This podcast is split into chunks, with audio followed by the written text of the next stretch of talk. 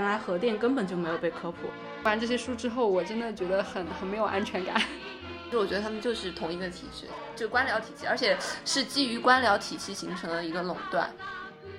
听众朋友们好，欢迎回到《野生知识》。《野生知识》是一个陪你读书看片的知识分享型播客。我是 Emily。今天我们串台了。大家好，我是早点下班的主播张宇。大家好，我是早点下班的主播夏夏。好，我们今天三个人一起聊一聊核电这个好硬好硬的话题。讲讲为什么想来聊一个这么硬的这个话题，呃，就是因为有一次呢，我跟张宇同学我们一起去爬山，然后下山的时候我们坐了一个接驳车，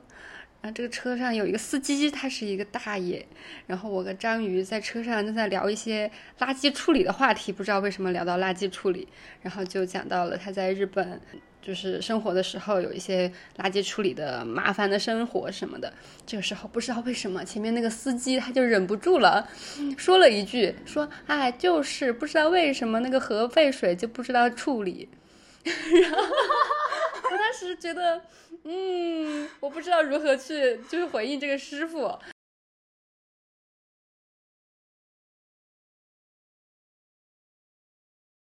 再加上张宇他自己是一个核二代，张宇之前也给我们科普过一些关于核的一些知识。呃，福岛核电站排这个核废水的事情也有很大的关注度。然后我就意识到我对核这方面完全不了解，然后我不知道我该怎么去消化和理解这个新闻，所以我就约了嗯早点下班的两位主播一起来，我们一起来学习一下跟核有关的内容。然后来做一期分享。其实我学完这一段时间，我还是会觉得自己了解的蛮少的，然后也有一点仓促，但是又觉得如果现在不去做这一期，不知道什么时候可以来做这一期，就是作为一个开始学习的一个汇报吧。嗯，张玉，要不要你讲一下你的核二代生活？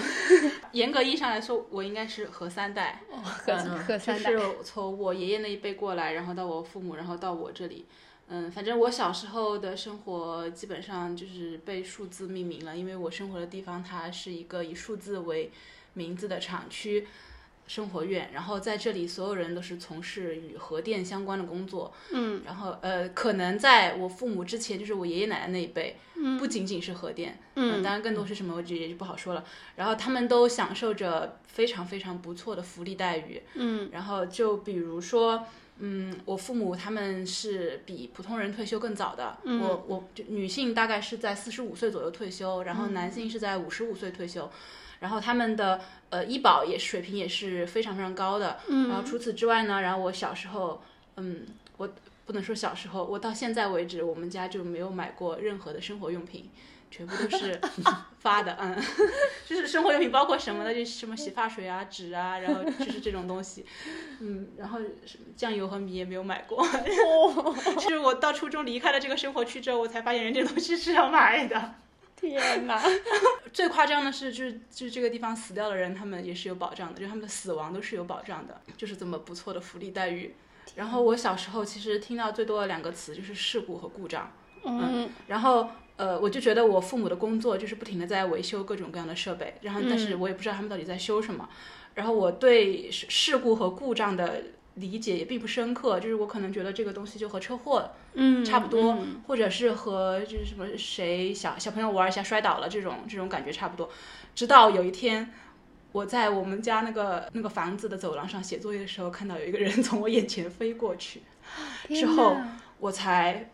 对事故这个词有了。第一次非常震撼的直观的感受，因为那是一场氢气爆炸事故。天呐，我以为你说的是他跳楼了，就不是他飞过去了，被炸飞了。对他被炸飞了，就飞过去了。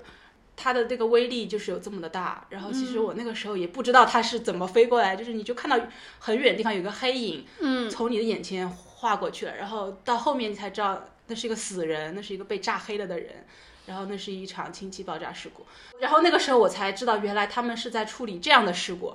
如果是设备发生了故障，会有这样子的严重的结果。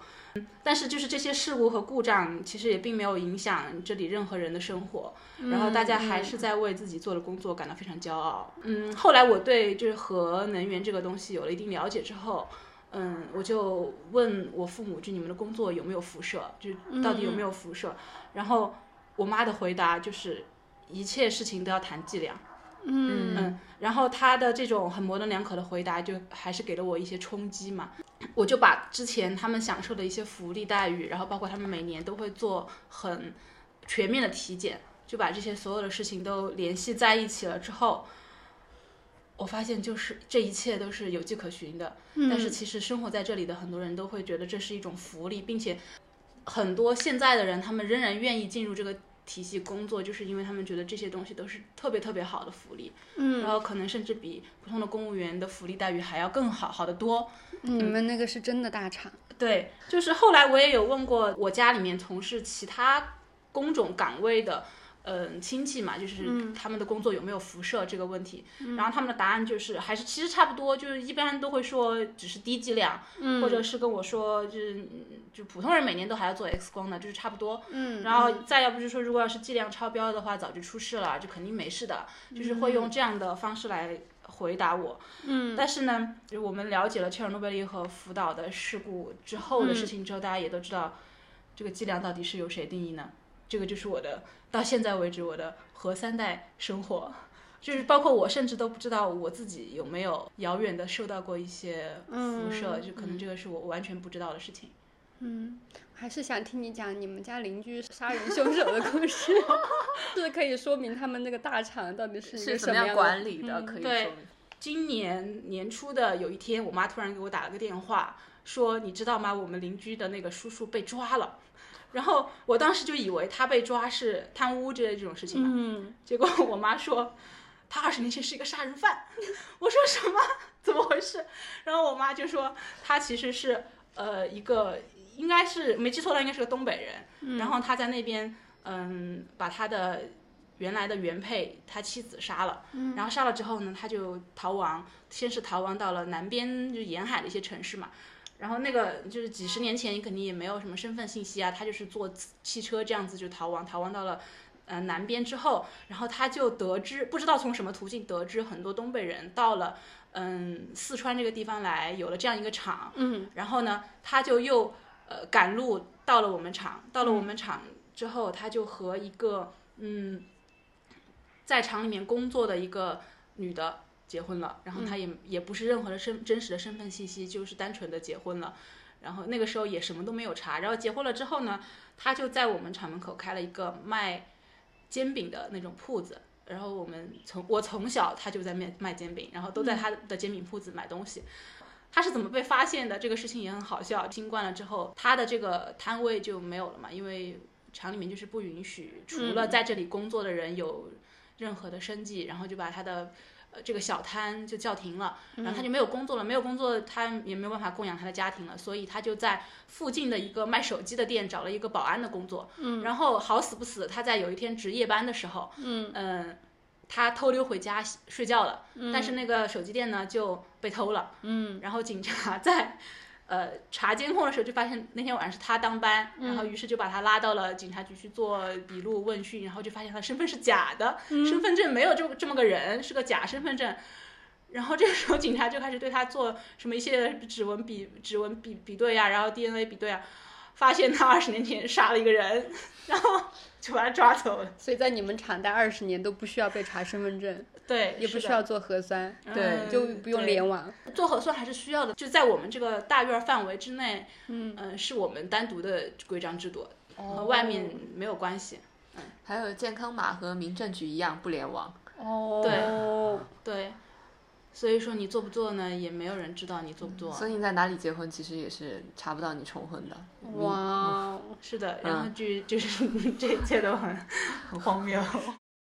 就我和张宇，我们在做播客的时候，经常会聊到自己小时候的事，就是小时候的成长经历。他就讲过很多他自己的国营厂生活，然后我就意识到，哪怕小时候我在我们那个县城生活，我们县城也是有国营厂的，哪怕我从那个国营厂里面经过，我也是完全意识不到这里是有外来人口的，我意识不到他们是从其他省份。嗯嗯，然后其他地方，比如说是北方来的，或者是沿海来的，和外面的城市，它其实是两个世界。如果他不给我讲述这些的话，其实外面的人是根本就不会想到有外来人口，也不会去探究里面的这个存在的。所以，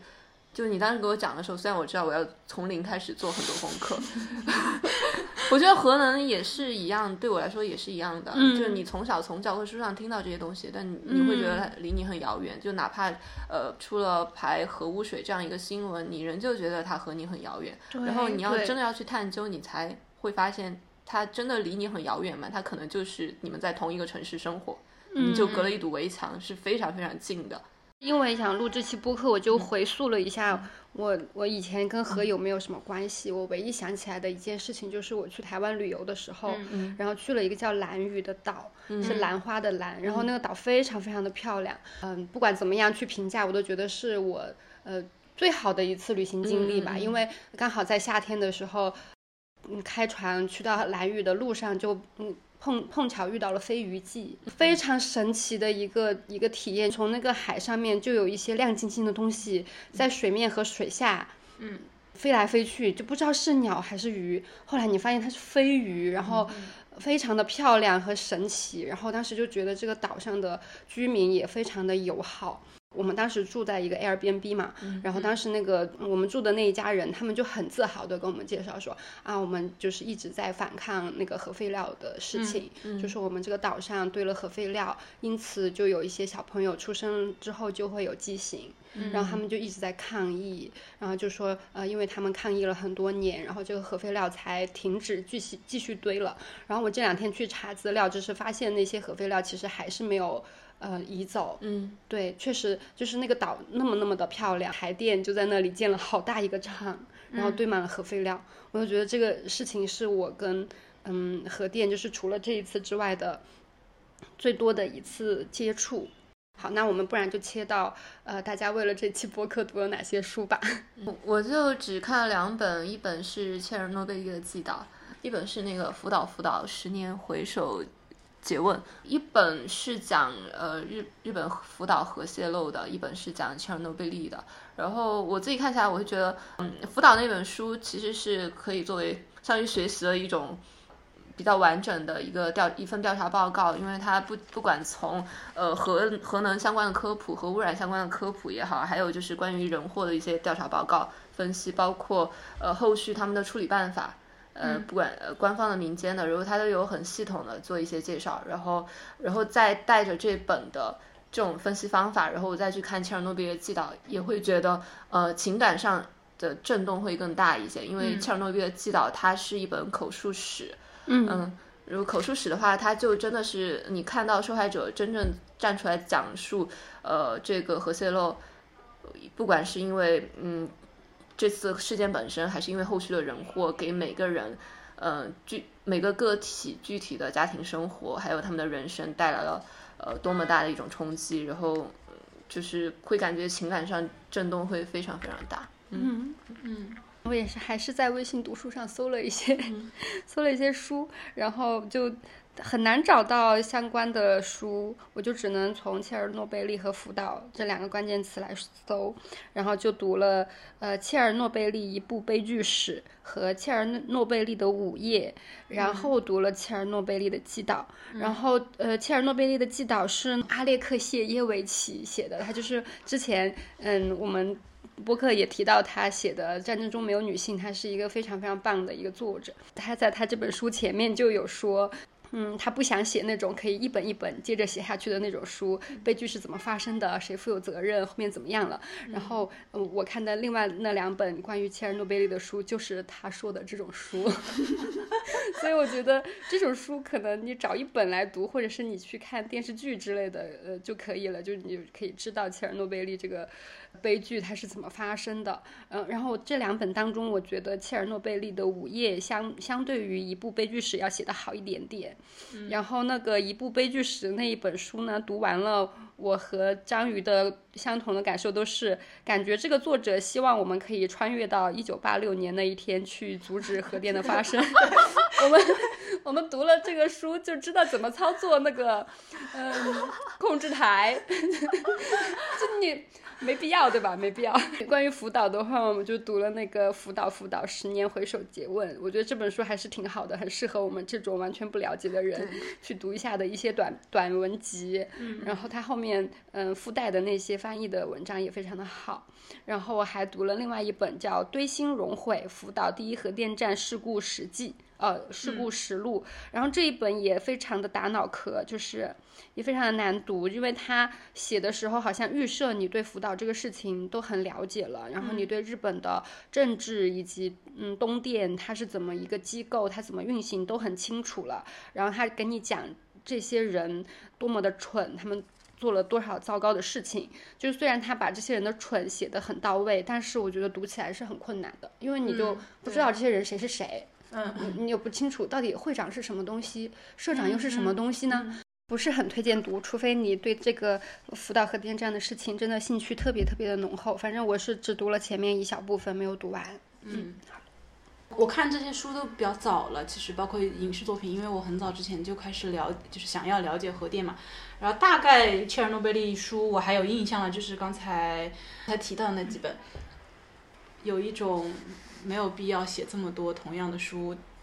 的感受，因为就是同样的历史，每个人写都是同样的东西。然后你在看这些书的时候，你就会觉得我对这个事情怎么发生的我已经够够清楚了。我要是想知道它怎么发生的，我完全可以去查百度百科，嗯，也讲的也很也很清楚了。嗯，就是在讲政府怎么糟糕，然后操作人员怎么无知，然后还有在此基础上又渲染了很多政治因素的时候，就会给我营造出一种。虽然这样那样了，但是也无可奈何的这种无力感。嗯，我觉得，但是核电事故其实就是我认为它是一个非常糟糕的事故。嗯，它不是可用一种无可奈何的无力感就可以去把它消解掉的。包括有的影片，就比如说那个很有名的切尔诺贝利的这个纪录片。嗯嗯，还有一些书，它最后就莫名其妙的把主题给你拔高了。就比如它最后就开始，嗯，致敬英雄。然后展给你展现一个，就那些从这些辐射地区出来的人民，他们还是生活的很好，然后他们对生活充满了希望、向往的这种，呃，告诉大家人的生命力还是很很强的。这样的一些主题会让我觉得很不舒适。就是我看完了之后就觉得，难道这个灾害就这样被消解了吗？呃，然后人就真的就是这样活了吗？那他最后的这个危机。呃，完全就被掩埋了，就是被这种非常积极的情绪掩埋了。嗯，然后我最喜欢的一本书也是刚才提到的，就是那个阿列克谢耶维奇的那本《切切尔诺贝利的击倒》。然后因为这是一本口述史嘛，网上对他的评价褒贬不一。然后我就大概看也看了一下网网上对他的评价，基本上就会说，嗯，作者编排的很不好，全都是第一人称，根本看不懂写的谁写的是什么东西，然后你根本就没有把这个核事故写清楚。然后我就想说，他写的是 这些人的故事，嗯，他的目的就是为了写人，不是为了写事故本身啊，嗯，就是有一种山猪吃不来细糠的感觉。嗯，我其实花了很长时间才把这本书读完嘛，因为我作为一个从小和河有比较强关联的人，我其实是完全能够带入这里面这个故事里面的很多很多人的，嗯，所以说我读的时候其实挺痛苦的。然后，但是我在读这本书的时候，还有一个比较。强的感受就是他有几章写了很多男人的故事，就是男人的口述史，然后我当时就就有一种非常强烈的感觉，是这些男人的故事都很类似，就会发现他那一个章节的东西都是很像的，他们的感受就是喝伏特加和骂女人，嗯，就是好像这些男人存在在这里，所有的一切对切尔诺贝利的感受就是我我喝了伏特加和我骂了我的女人，因为这一本书是我读的阿列的第一本书。然后我在读到这里的时候，我就觉得哇，他好不会编排啊！等我读到后面之后，我发现他是故意这么编排的，就是为了让你有很强烈的性别，嗯，对这些灾难的回忆的冲击。嗯，然后我读完之后，确实真的还是挺震撼的。然后书里有一小段话，我觉得挺难忘怀的。切尔诺贝利的亲历者，他就在说，人们很多印象是，呃。一切之后的生活，就是这个事情发生之后的生活。就比如说没有人在的风景，不知去向的道路，然后还有，呃，看起来很光明的未来。然后，但是他有的时候就觉得，现在切尔诺贝利经历的一切其实就是未来。哦。然后，因为作为一个呃核三代嘛，嗯，我其实刚才没有说的是，我的有很多比较熟识的叔叔阿姨，他们其实也在比较年轻，可能四五十岁正当壮年的时候，他们就被检查出来了癌症，然后陆陆续续都死了。就是我的父母和这些叔叔阿姨，他们本身都没有把他们生病这个事情和核辐射做一个很强的关联。嗯嗯，但是我自己读了很多书，查了很多资料之后，嗯，我不得不去怀疑这个中间是关联的，因为包括很多的书籍，它都会告诉你核辐射它是有二三十年的潜伏期的，嗯，所以当这些叔叔阿姨在四五十岁，他们突然得了呃，比如说甲状腺癌。嗯，或者是胃胃出血、胃癌这种病的时候，嗯我很难不去把这些事情就全部都结合关联在一起。在读这本书的时候，嗯，我也是有一个比较大的感受，就是我从来没有想过其他的人对核是这么的陌生。嗯，因为我从小就觉得大家都应该知道这个东西，大家都应该了起码了解核电是什么东西，会只说这个东西是清是比风力发电和太阳能发电更清洁的能源，然后就没有了。我第一次知道，不是所有人都知道核电是怎么是是怎么一回事，呃，都已经是我上高中的时候了。然后我上高中的时候有一次上化化学课，然后我们那个老师他就提到了一种金属材料，然后嗯，就是钴六十。啊，他其实没有说钴六十，他说的是钴，就是这种金属材料。然后他就问大家对这个金属材料有有多少了解，然后我就举手说这个钴六十它怎么怎么怎么使用。然后我们老师也震震惊了，我也震惊了。我们老师震惊就震惊在为什么我可以知道他不知道的东西，我的震惊在为什么你不知道这么简单的事情，因为它对于我来说可能是一种常识。呃，就是也不能算常识，这是我从小听到的事情。嗯嗯嗯。然后当这一切发生的时候，我才知道原来核电根本就没有被科普。核电知识也并没有被科普，嗯，大家还是知道，只知道它是一种安全能源就没有了。那不然我们现在来科普一下吧，我也是昨天才知道的，我到现在都还不是很清楚。那我姑且讲讲，你来补充一下。好的，我是从这个切尔诺贝利的午夜前面有一部分，他讲了一下这个核电，然后包括还有就是福岛福岛那本书也讲了一下发电的原理，听上去非常像武侠小说开头。宇宙万物几乎都是原子构成的。对对，爱因斯坦就发现，如果你把原子分开，然后将原子极小的质量转换为极大的能量释放，也就是我们经常甚至在涂鸦和一些比较潮的地方也能看到的那个公式一等于 mc 的平方。哦，量子力学了。对对对，然后后来三位德国科学家就发现了铀这个原子，如果它被中子击中了，我现在也不知道中子是什么，其实，然后就会形成原子裂变的链式反应。然后这个链式反应就是，比如说这个它到了一个临界质量的时候，对对对，然后就会形成一个像是一个链条一样，就是它就可以不停不停不停的反应下去，是的，就可以释放很多很多很多的能量。嗯，然后就说当时广岛就是美国人。在广岛投了六十七、六十四公斤的铀，效率非常非常低的，呃，爆炸了。呃，也，嗯，其实转换成能量的只有七百毫克，嗯，也就是一只蝴蝶的重量，但是它使七点八万人丧生了。我接着他后面讲，就是就是能量发电听上去还是很高级，对吧？但是它是怎么能量发电的呢？嗯，它就是烧热水。这个也是我这大为震撼，大为震撼。对对对对对对，它其实就是个大锅炉，它就是一个通过呃核动力的锅炉。感觉像那个武侠小说，你练就了神功，你用它来烧开水，核动能转化成热能发电。嗯，就大家就是人类发电还是离不开烧东西，它是烧开水。对。对，烧开水和那个涡轮机，涡轮机转转动，它就是烧开水，靠开水的蒸汽带动涡轮机转动发电，然后再把这个电力输送到其他地方去。对，其实跟烧煤差不多。嗯，对，嗯。然后我们来再讲讲这个辐射，我来讲讲这个辐射哈。好，你继续，你继续科普。辐射是什么呢？用比较难的方法来说，它就是一个原子蜕变的过程释放的能量。呃，这个不稳定的同位素，它想要稳定嘛，它就会抛出部分的核子，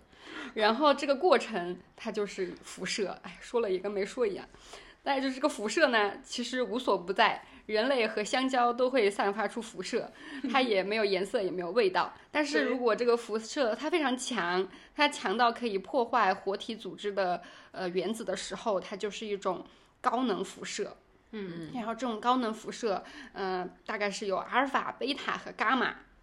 然后这三种不同的辐射，我来一一解释一下。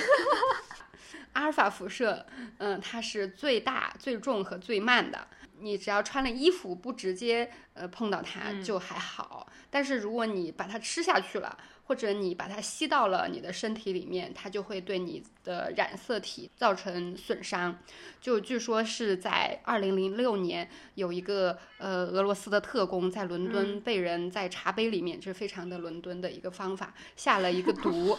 这个毒就是嗯阿尔法呃粒子会释放产出的一种东西。然后贝塔，贝塔它也没有那么的厉害，然后它是如果你用铝箔就可以挡住，但是贝塔辐射它可以聚集在你的骨骼、肠道和甲状腺里面。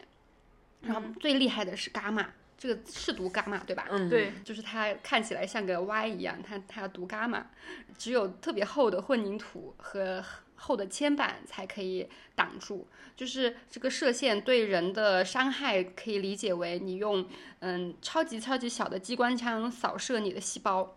嗯，就是你整个人都被射烂了，但是你不知道。对对，嗯，而且这些是辐射，不是说它射走了它就走了，它是不停的在你的身体里面累积的。嗯嗯，就是这些这些呃辐射，我还看到了里面一个特别可怕的故事。镭是有辐射的嘛？嗯，镭和别的元素混合，可以在黑暗里面发光。当时美国的一些黑心的表商，就是商人，他们是卖表的，他们就雇佣了很多心灵手巧的女工，称她们为镭女郎。然后这些女孩儿，她们的工作就是用嘴巴舔细那个尖细细的笔尖，然后蘸上镭，给那个表盘上面的数字涂颜色，就是涂上那个涂料。嗯，然后呃，直到后面那些很多雷女郎，她的下颌的骨骼就开始坏死解体了。然后那些他们就去维权，但是这些商人就说是他们得了梅毒。这个是比较啊早的有影响的人们意识到辐射对人的伤害的一个、一个呃事情。那我就补充一下这几个，就是也不算是这个射线吧，就是我刚才提到的一个金属叫钴，嗯，然后这个钴六十它它正常用途可以用于杀菌，嗯，然后也可以最常见的用途就是它可以用于制作，嗯，伽马射线的放射源。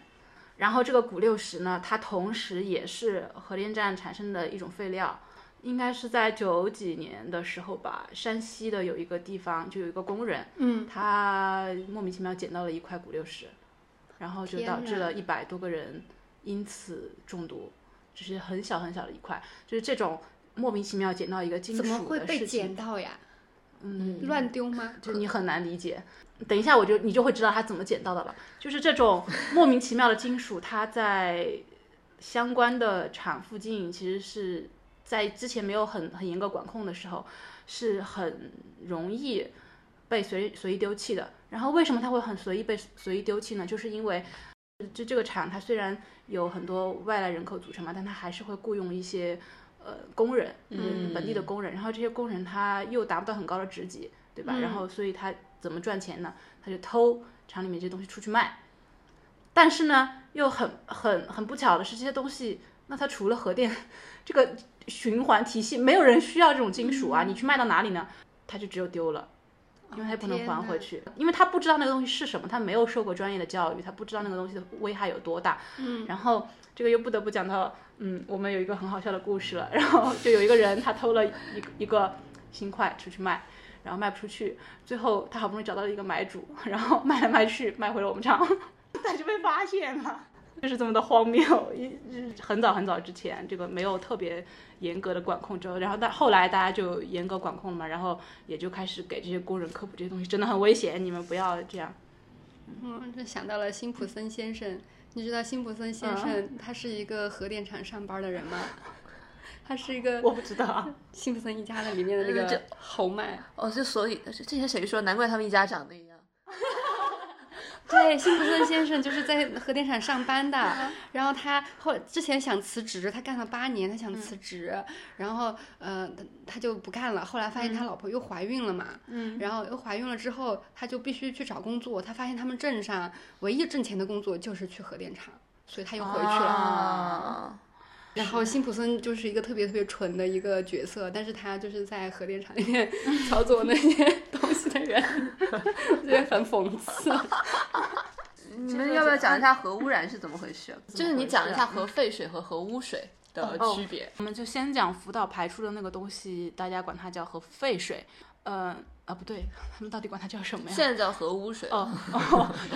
因为说实话，我我觉得这两种东西，就是一个东西，它其实只是计量的区别的问题吧，嗯就是一切都要看计量。对，一切都要看计量，就是就是大家记住这句话，一切都是要看计量的。嗯，就是大家管日本排出的那个东西叫核污水的原因，是因为首先日本的那个核反应堆堆芯已经熔毁了，它们就相当于。嗯，我们可以这么理解，一个核电站的核堆芯，它其实就是一个呃金属罩子，把所有东西全部罩在里面。好，现在那个罩子烂了，它依依然是需要大量的水去把它冷却的。嗯，那么这些水其实相当于就直接接触了这些反应堆。嗯，那它的辐射剂量当然就很大。然后这些直接接触反应堆的水，它一开始是被储存在铁皮罐里的，然后装不下了。呃，四个办法可以处理。第一是我们把这个罐子一起埋在地下；第二个是我们把这些水全部固态化了之后，嗯，埋在地下；第三种是我们直接把它蒸发了，让它挥发到铁空气中去；第四种就是我们把它排海了。嗯，然后第三第三种和第四种都是需要对这个水进行一定处理的。如果不处理的话，嗯，就完全达不到任何的排放标准。嗯，但是排海呢，很显然是最最便宜的。嗯，然后嗯，对他们来说对他们来说最便宜的嘛。还有一个就是他们在考虑到为什么不排放到空气中，就是他们可能觉得大气的流动比海洋的流动更快，然后我排出去了之后可能会就是即将很快就是大家都会受到这个大气空气污染。呃，很严重，所以他们就做出了我们宁愿污染海洋，也不要污染大气这样的决定。天哪！嗯，但是实际上又有什么区别呢？嗯，那什么是核废水？核废水就是其实你这个反应堆吧，它不烂，我也是要对这个东西进行冷却冷却的。但是我冷却的时候呢，我可能不会直接经过堆芯，我就是在这个罩子外面。嗯嗯循环冷却，然后就是在这个堆芯外面循环冷却，但是它有没有辐射的这个元素呢？它其实也是有的，但是就是国际上也对这个水呃核废核废水的里面的一些检测剂量有很很高的要求，然后嗯，就是你达到了要求之后，你也就是可以把它排放了，排放到哪里呢？还是排放到海里。然后所以说，其实它只是一个嗯，一切都看剂量，但是实际上它里面还是含有同样的放射性元素在里面的。嗯嗯，然后还有还给大家科普一个，什么是堆芯熔毁，就是为什么堆芯熔毁是核辐射，呃就是核事故里面最严重的一个，就是因为它这个堆芯嘛，它很热，嗯，几万度，对吧？嗯，然后它融化了之后，它掉下来了，掉下来之后底它就把底下全部都给融穿了，烧穿烧穿了，烧穿了之后，它就会烧到地底下去。它影响的就是所有的地下水系统，影响的是整个所有人的饮用水。然后当时，嗯，切尔诺贝利他做了什么事呢？他就是他知道这个熔毁点在哪里，所以他就搞了一个罩子，把这个地方全部罩起来了。然后就我把这个整个土地全部罩起来了。但是这个污染还是污染了那么大一片土土地。嗯，为什么不能够把这个一切都罩罩起来？因为他们现在还不知道毁在哪里了。对，还不知道这些熔毁的东西它掉在哪里了，然后就是福岛啊熔了多少，是一切都是未知的。然后他们，你这个也不可能派人去看的，然后他们派的机器人也全部都没有用。切尔诺贝利他们派的机器人是登月的那个机器，就是苏联登月的那个机器人，嗯，也是没过多久就阵亡了。然后他们就拜托德国给他们定制了一款可以接受那么高强度辐射的机器人，用于探测。结果呢，他们自己不愿意告诉别人他们的辐射量，然后就是就把他们的辐射量减了一百倍，然后就机器人就机器人也了，然后他们最后怪德国的技术不行。嗯，插播一个阿列克谢耶维奇的那个书里面的有很多很多的苏联笑话，插播其中的一个，这个是他们把美国的机器人派到顶上去那个房顶上面清除呃燃烧的石墨块哈。然后他们把美国的机器人派到顶上，工作了五分钟就停下来了，又派了日本的机器人上去看了九分钟就停止了，最后派去俄罗斯的机器人足足工作了两个小时。嗯，这时对讲机里的人说：“伊万诺夫列兵，你可以下来抽根烟了。”所以，就真的他们真的是派了俄罗斯人，就是那些年轻的小伙子，他们都不知道到底是什么，然后就对呀在上面不停的工作。这本书里面真的讲特别特别多的苏联笑话，还有一个非常典型的就是他们会给那些去工作的士兵发伏特加，告诉他们你发你喝了这个伏特加，你就不会有核辐射。对对对对，大家各有各的莲花清他。们真的很相 信，他们真的很相信那些当官的，甚至那些科学家都是，我回家不能先抱我的儿子，我要先喝两口酒，对，喝了两口酒我就可以抱了。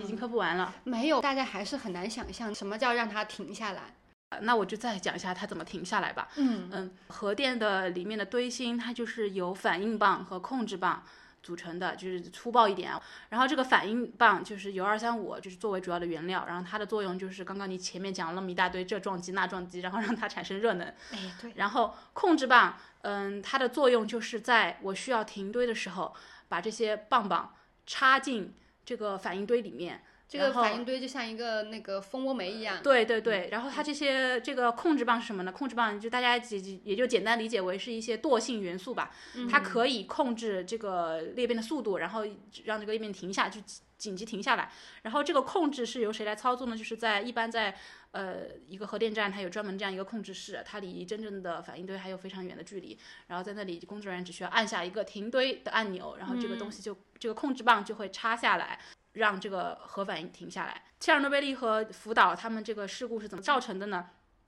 呃，切尔诺贝利是因为他们那个控制棒，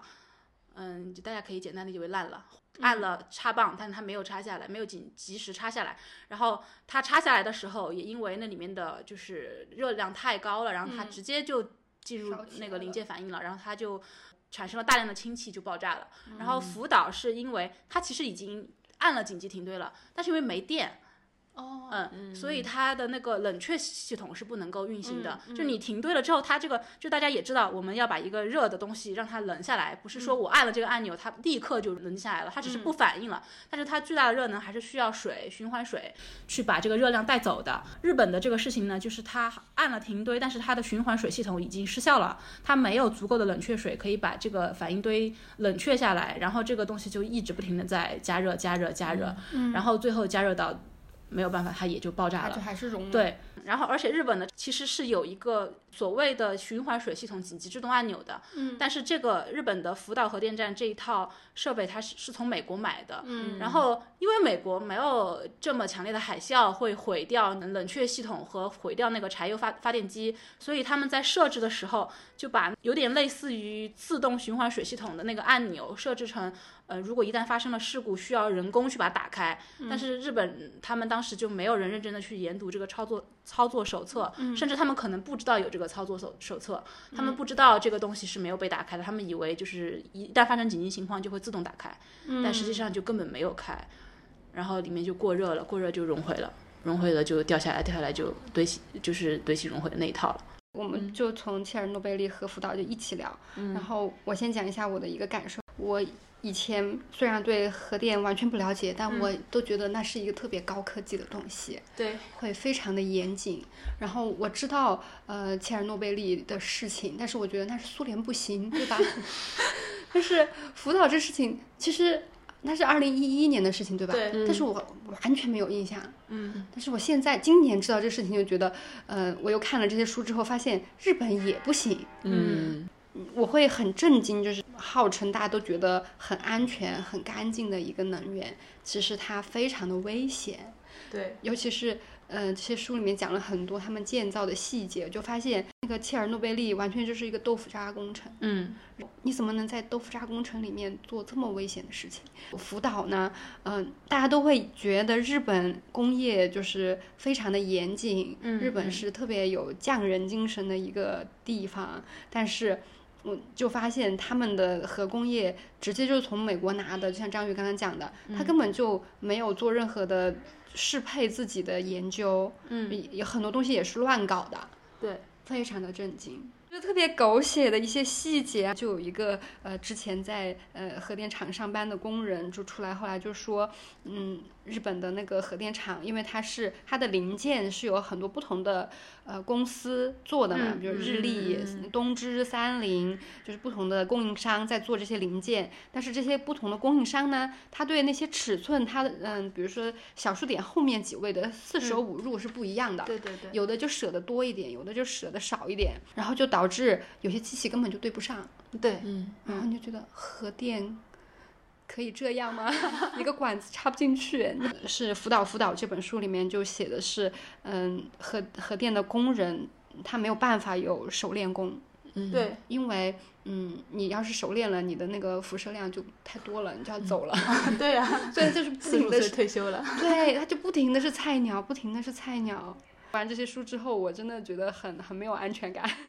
我觉得我们很多人可能都对日本，它作为一个抗灾的一个嗯呃很厉害的呃国家，就是有这种印象嘛。但是当这个呃福岛这个核电站事故发生的时候，嗯，首先首先它这个灾难是可以被预防的，嗯因为他自己预设的最高的海啸是五点七米，但是在这个福岛核电站事故之前，那儿就已经发生过十米的海啸了，对，那他们就什么都没有做，嗯。然后就等这一次是十五米的海啸发生了，然后他们整个所有的柴油机都被淹了嘛，他们就没有电。然后但是你知道这个这个发电厂它是属于。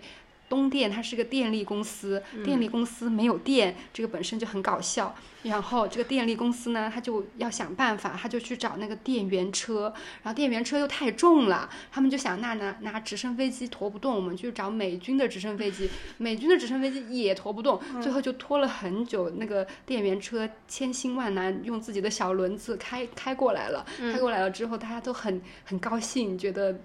危机解除了，最后发现电电压不对。对，它是一个电力公司，它电压不对，他不知道，他就要去找那个转换器，找转换器呢又又找不到，嗯、好不容易要要找电缆，电缆。呃，也是就很很混乱，就像你们家突然出了什么事儿，你这个东西找不到，那个东西找不到那种感觉。找到了电缆之后，发现呃那个仓库的钥匙找不到。天呐，这个就是让我完全对那种日本收纳能力，这个就全破灭，全破灭。就是大家对对日本那种精细化操作，还有高科技，之前可能有层滤镜，然后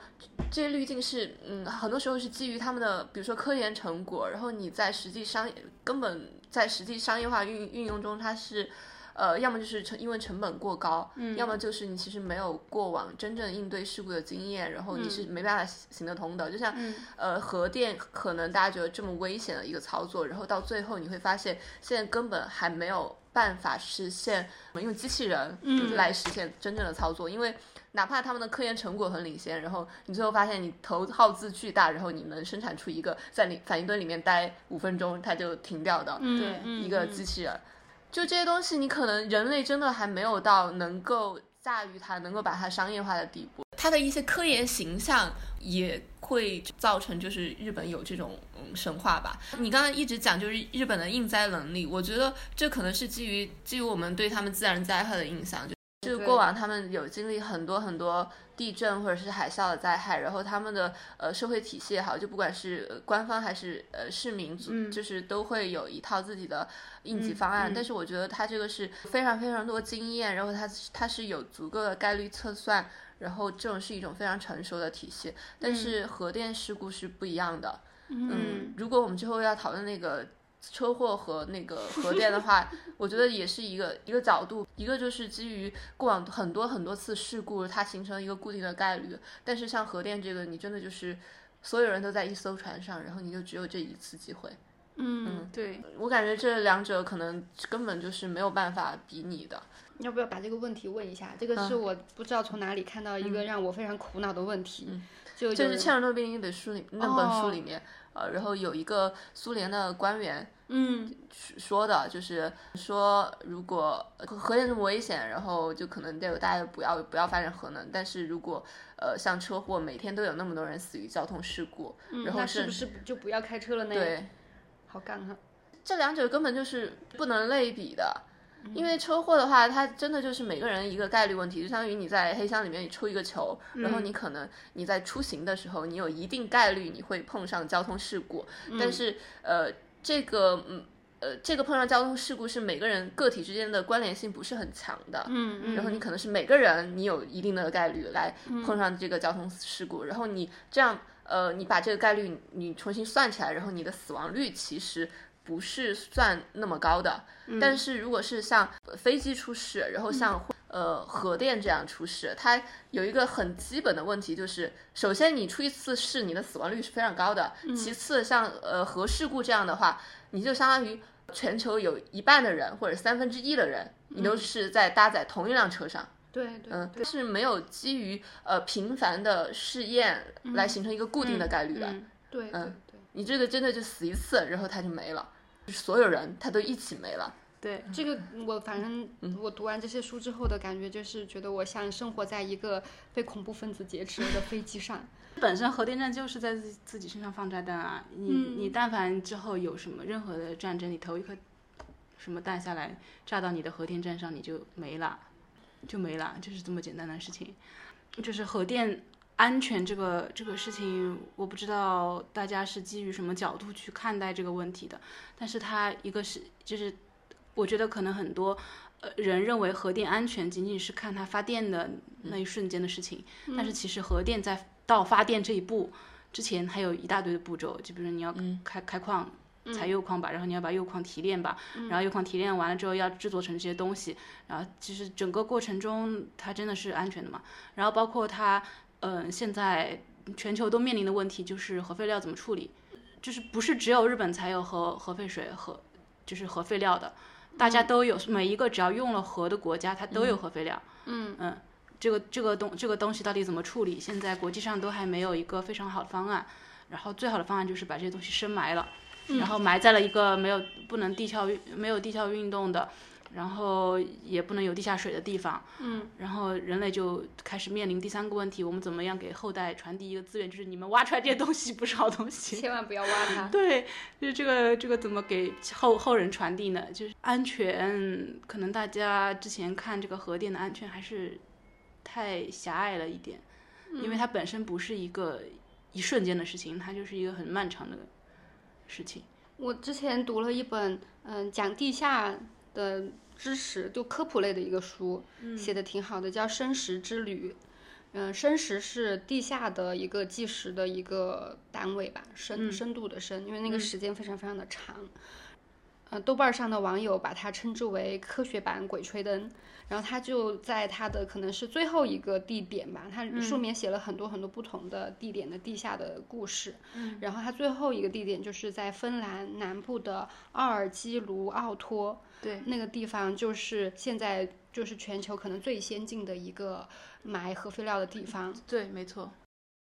这个坟墓呢，就是它建造就是，嗯、希望十万年都不用进行修缮和维护。它里面要埋的是高放射性的核废料，嗯，然后有一些核元素，它有一个铀二三八，它的半衰期为四十四亿六千万年。嗯，你就觉得这个可能跟我们人类就是没什么关系，对然后他他就要写，就在设计这个坟墓的时候，你要怎么样去呃提醒后面的人类或者是别的智慧生物，你碰到这个坟你就不要去挖它。他们就找了很多人类学家、建筑师、平面设计师、语言学家、考古学家，就很多很多人来想办法怎么告诉别人这里很危险。我们现在去挖那个埃及的那些法老的墓，啊别人也会警告你啊，对吧？这里很危险，啊被诅咒了，你不要挖。你就看到说好好刺激，然后然后 一定有东西。嗯，对，你就人类就法老留给我们可能是黄金和宝藏和木乃伊，我们留给后代的就是核废料，他们有一个施工人员的笑话，就是、嗯比如说他们去挖这个很深很深的这个坟墓，他们就说挖下去第一铲子你打开发现里面已经有高放射性核废料的罐子，好黑暗。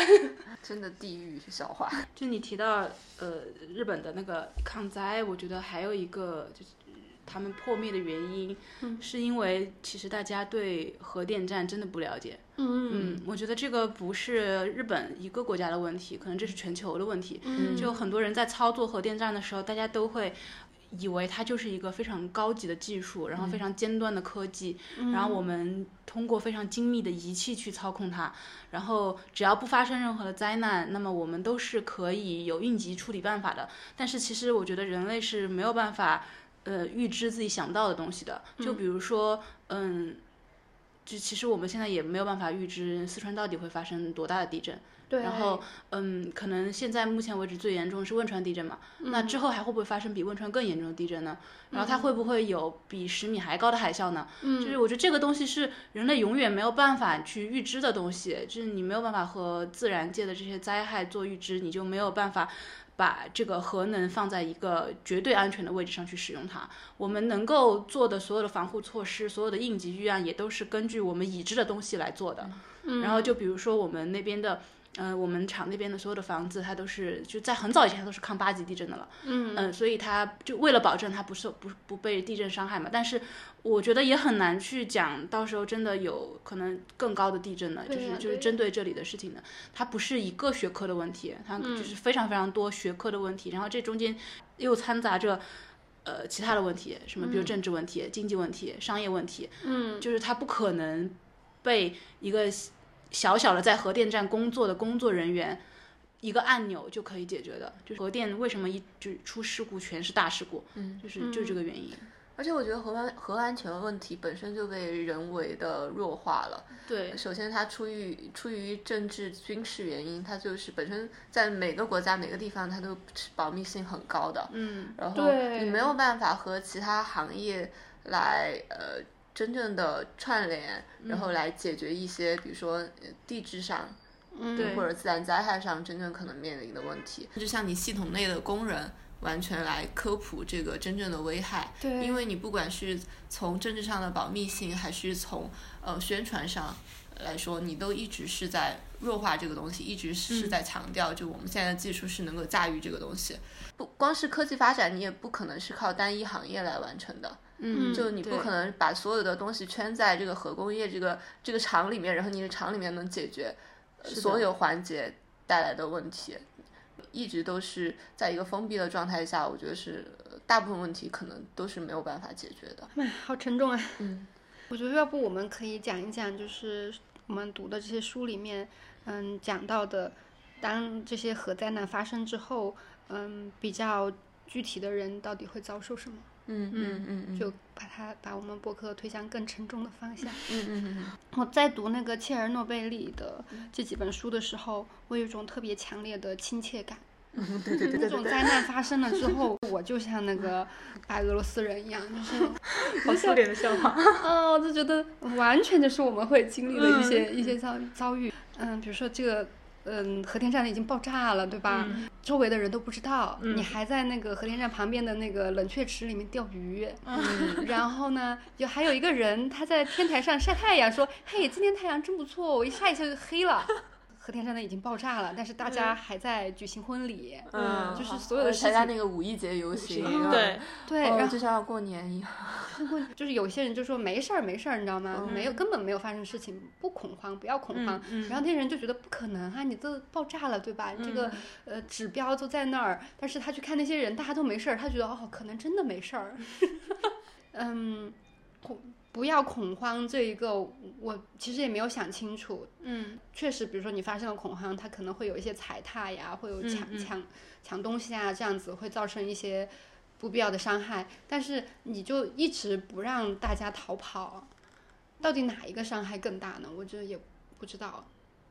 对他们不让大家逃跑的原因，就是他们会在三个小时之内以强行的方式把所有人运走啊。嗯嗯，对。而且他们运走的时候也不跟别人说到底发生了什么，就是说你们只有走两三天。对呀，嗯，就切尔诺贝利里面那些人就住在那个村子里面人，他们其实不想走，他们不，但是他们不想走的原因是因为他们不知道发生就是这个事情有多多么严重。对，嗯，他们把核电站的事故和二战来。做比较，就说战争我都熬过去了，这个事情难道我熬不过去吗？对，嗯，而且他们就是辐射又是一个看不到的东西嘛，所以他们就会觉得这些一切东西都是对我的欺骗，嗯，所以他们也不愿意走。最后的方式就是大家就是装甲车来把他们都拉走了。然后我在看那个纪录片的时候，有一个很地狱的事情，就是他们说他们大概在三个小时就撤走了四点五万人，嗯，然后这个时候飘来了一个弹幕，他们好有效率啊，啊，我那个时候我只能竖起一个大拇指。我们可以做得更好。一夜间拉三十车走 人走。我就觉得读嗯，切尔诺贝利的祭祷真的很让人特别特别的不适，就是里面写的东西都太真实了，你就会觉得，嗯，这个是真的可以发生在我身上的事情，它跟那种遥远的这种别的国家发生大灾难的那种叙事就很不一样。反正就是打开那个切尔诺贝利的祈祷，我读第一篇，它第一篇是讲那个消防员的妻子，对对对，就他他们两个就等于是那种热恋的热恋的小两口，嗯，才怀孕几个月，她丈夫去。救灾，她也不知道那是一个不一样的火灾，她就以为是普通的火灾。然后他们那消防员后面就是没有什么任何的防护，有的甚至衣服也都脱了，因为太热了，遭受了特别严重的辐射。然后它里面有太多的让人不适的细节，就比如说后来没有什么人愿意去照顾她的丈夫的时候，她还是在嗯想尽办法去照顾她。然后她扶着她走路的时候，她丈夫的皮肤就会掉在她的身上。嗯，对。然后还有就是说，她丈夫后面开始就是她的肝和肺就会从嘴巴里面咳出来，嗯，非常，我觉得这真的是，我不知道，就是那些想要去用核能发电的人，如果知道呃这种事情会发生发生在你身上，他是不是还是会想要去用核能发电？我觉得他们是不会觉得这种事情会发生在自自己身上，嗯，《切尔诺贝利记》导就里面就第一篇。就让我印象很深刻的就是他讲一个消防员怎么惨死，然后最后家属得到回应是，他是国家的人，他的尸体也属于国家。对，嗯，你们是带不走的，就是他的生老病死都是应该由国家来决定。然后最后可能后面几章也会留。呃，给你解答就是这些这些士兵，然后这些工作人员，然后最后留给你家属的是什么？是一些勋章，然后这些勋章还会到博物馆去展览。这些勋章还有辐射。对。切尔诺贝利他那个事故发生之后，然后所有民众都说，其实那段时间他们收音机就是官方宣传里面一直告诉你，就是情况稳中向好，呃，控制之中，嗯，然后其实福岛那边也就福岛当地人也差不多，就是。福岛当地的那个负责人，甚至是从东京的新闻里面才知道福岛出事了。嗯嗯，就他两边的嗯管控可能是不一样的手段，就是就是切尔诺贝利苏联那边，他可能就是完全的呃虚假宣传，就真的就给你灌输这个地方没事。然后福岛那边是完全失能了，他就失声了。嗯，然后失声了之后，他整个整个官僚体系也完全失能了。嗯，你会发现最后的结果都是一样的。我觉得日本那个就是福岛，他给我印象特别深的，就是他们这个体制，这个官僚啊，真的是太官僚了，真的，对，真的。太，我真的是僵硬的要死。就是他这个核电站嗯发生事故的时候，他的会长也就是董事长在北京旅游，在北京公费旅游。然后他下一集的人呢，就是那天是工作日，他正带着自己的家人，就是自己的老婆在奈良旅游。嗯，就是这些高层当官的都是在玩儿。发生了事故之后，不是当时的那个日本首相兼职人，他就说我要去现场，对吧？你看就就觉得这个好像就是首相要去现场，就可能是想要让这个这个灾情更快的可以解决。结果就是当地就是福岛那边的人听说首相要来了。就瘫痪了两个小时，啊，对，没错，就是他们为了接待首相或者首相要来了，不该不知道该怎么办，然后本来应该去处理，就可能快点灌水啊什么的，都不知道该怎么办了，就等首相等了两个小时，他完全。不是以我怎我怎么样快点让这个灾难停止的逻辑，他那个逻辑你也不能说它是一个有什么理性的逻辑，或者是说，比如说东电有些书里就会说东电是为了自己呃不废堆嘛，因为如果注入淡水的话，那那个反应堆以后还能用，嗯如果海注入海水之后可能用不了了，它是为了保护自己的那个反应堆。但是我觉得可能没有这么理性，它可能就是一整套特别僵硬的公司体系，呃，等于他们还临时找了一些中间人。下面的人都已经急得要死了，就说我们要赶紧注海水，然后就传到上面去问能不能注。上面的就说啊，难道没有淡水吗？中间的人就品那个味道，就是他就品那个氛围。他觉得老板他的想法可能是千万不要注海水，还是要注淡水，然后就又耽误了很多时间。其实上面可能也没有直说你就就是不能注海水，但是他中间就是为了品。领导的想法，对，然后就一直在那里等，等着耗着耗着就对心融毁了。对，我觉得他这个官僚体系的行为逻辑就是，呃，每个人都躲在后面，不用负责，不用做决策。嗯，对呀，对呀。那么苏联也一样，所以你之前提那个问题，就是说两个体制，但其实我觉得他们就是同一个体制，就官僚体系，而且是基于官僚体系形成的一个垄断。嗯，对对对，一个可能是苏联是以国家权力形成的垄断，然后日本是官商勾结，对官商勾结，然后一部分是大资本造成的垄断。嗯然后就福岛那里面有一句话总结，我觉得就适用于两个地方，适用每个地方 对是什么？就是正官财勾结，媒体集体失声。嗯，它基本上就概括了它这个事故灾难的人祸，它在这个制度层面是怎么产产生的。好那我们这一期先聊到这里我们休息一下还有很多很多的内容没有讲让我们下一期回来我们先说一个拜拜拜拜拜拜。拜拜。拜拜。